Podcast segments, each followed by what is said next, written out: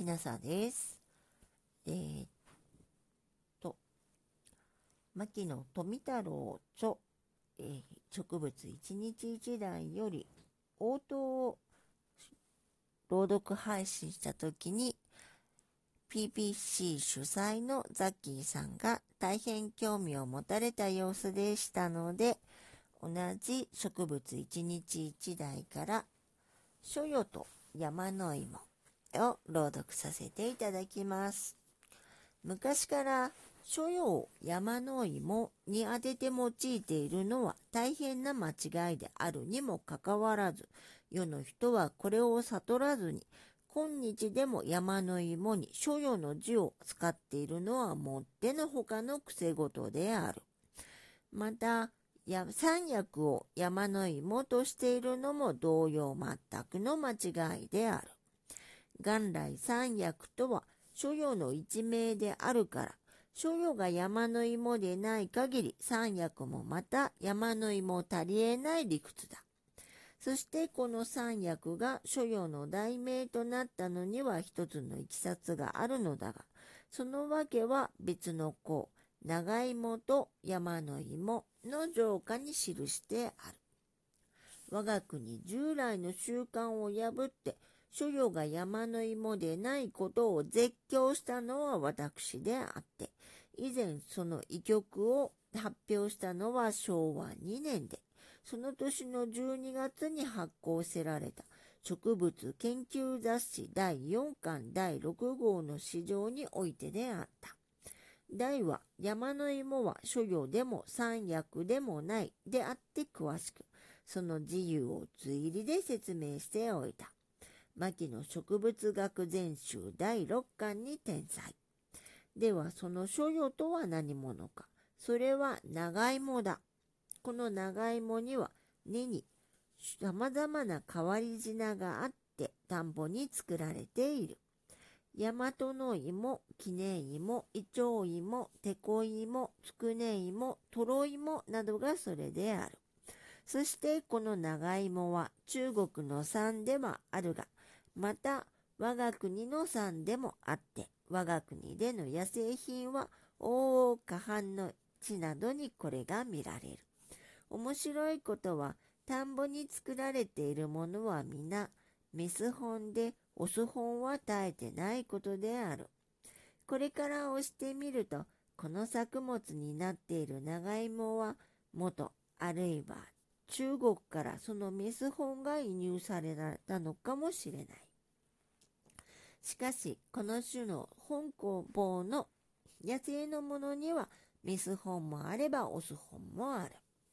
とろろにするには山の芋、一名自燃状の方が勝っている。長芋の方には燃力が比較的少なくて劣っている。そしてこのように生のまま食う根は他にはない。黒具合、大黒具合は生でも食えるけれど、これは実は塊の形、会計で真の根ではない。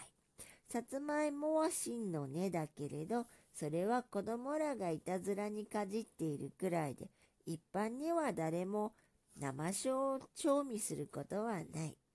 山の芋がうなぎになるとはもちろん実は嘘の皮だが、うなぎも山の芋も共に勢力を増す需要満点のものだから、その両方の一致した需要能力から考えて、このように名言を作っていったのではなかろうか。書物によると山の芋の根が山岸のところで現れ出て水の流れへ浸り込むとそれがたちまちかしてうなぎになるとまことしやかに書かれている。